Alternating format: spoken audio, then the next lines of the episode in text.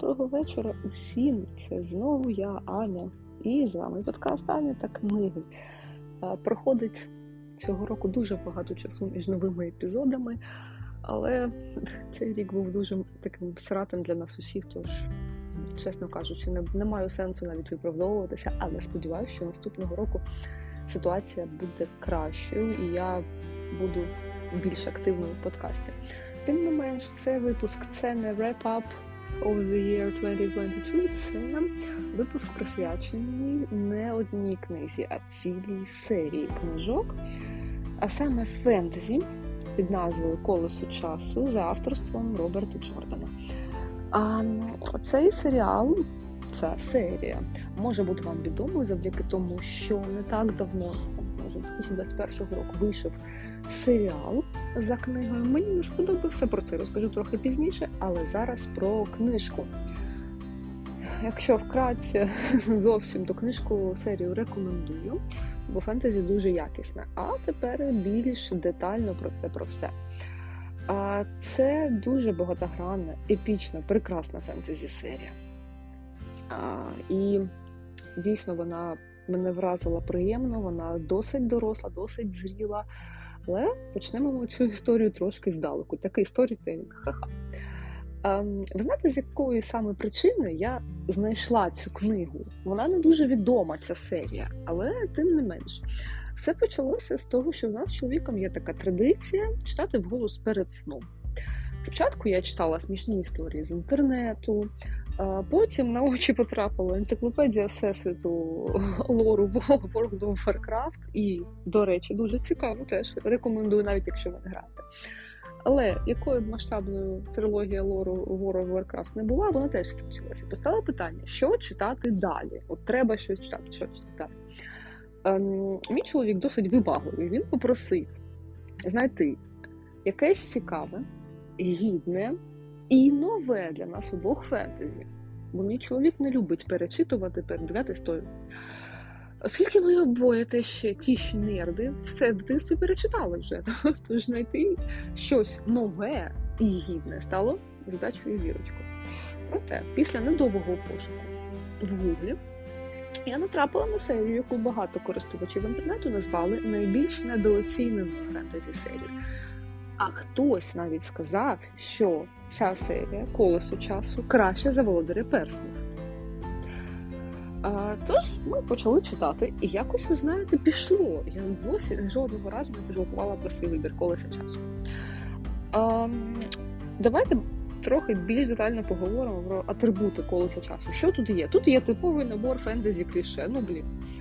Тут є боротьба добра і зла, є магія, є обраний, є різнобарвна компанія людей і не людей, які відправляються у мандрівку. А вже ж колись без цього. Прокляті аксесуари є, пророцтва є.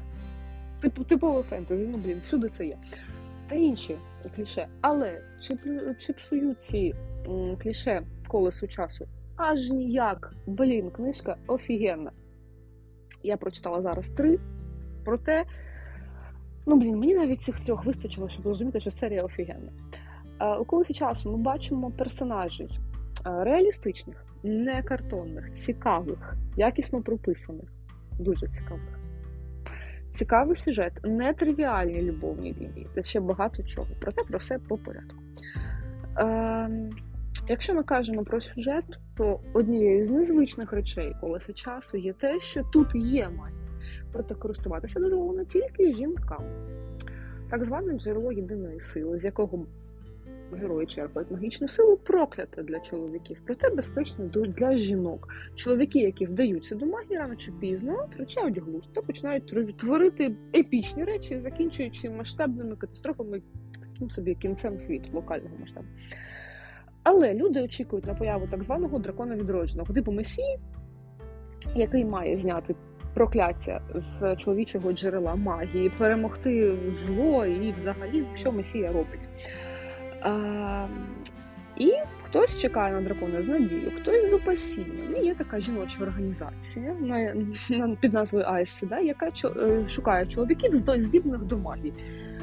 Хтось з цих хай сідає таких чоловіків вбиває, хтось їх досліджує, хтось їм намагається допомогти е, не поїхати дахом. Все таке. От з цього і починається історія колеса часу. Що одна жіночок сідає, приходить у забути Богом село десь на краю географії, де проживає. Хотілося б сказати, обичний японський школьник, та він навіть в школу не ходив. І збирають ну, аж не одного, а трьох хлопців. І ще там дівчата перебувають у них, і вся ця компанія відправляється в дорогу, їх чекають випробування. Здавалося б, ну, тривіальний сюжет, тривіальна зав'язка. Нас чекає зло, але от, от, оцей от Вася Пупкін, непримітний нічим, має нас всіх врятувати. А, Тим не менш, мене вразили і зачепили герої, як якісно прописані їх думки, ход думок, хід думок, а, характери. Мене вразили жіночі персонажі.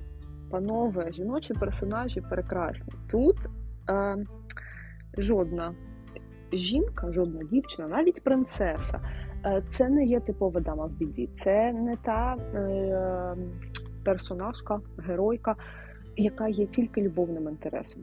Кожна жінка тут е, амбітна принаймні має якусь мету в житті, має заняття, має особистість, має власні забаганки.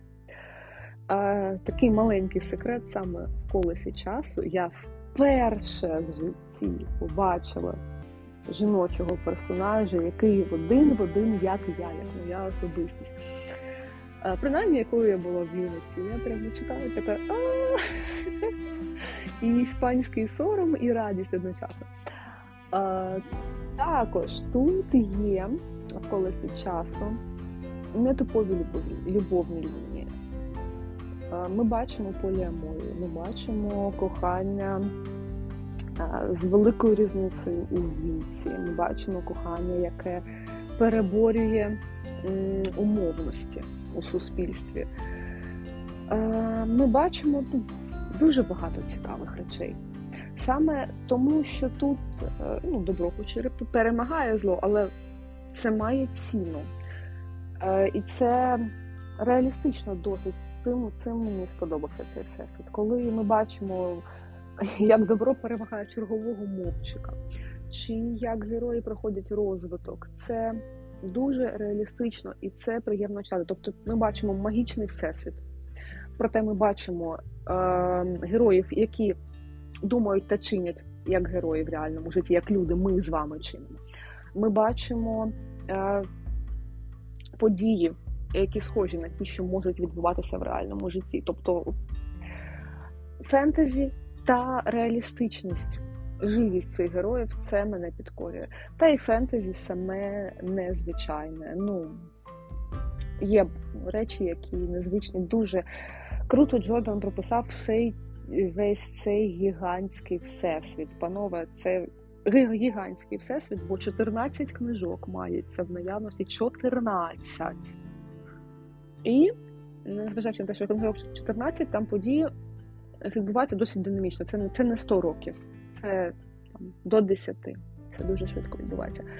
Тож, якщо ви шукаєте гідне фентезі, цікаве, в Колесо часу автора Роберта Джордана 100% варте вашого часу та уваги, бо це дуже класно. Тож, на сьогодні це, мабуть, все. Я вас всіх люблю, цілую, все буде Україна. Гарного дня!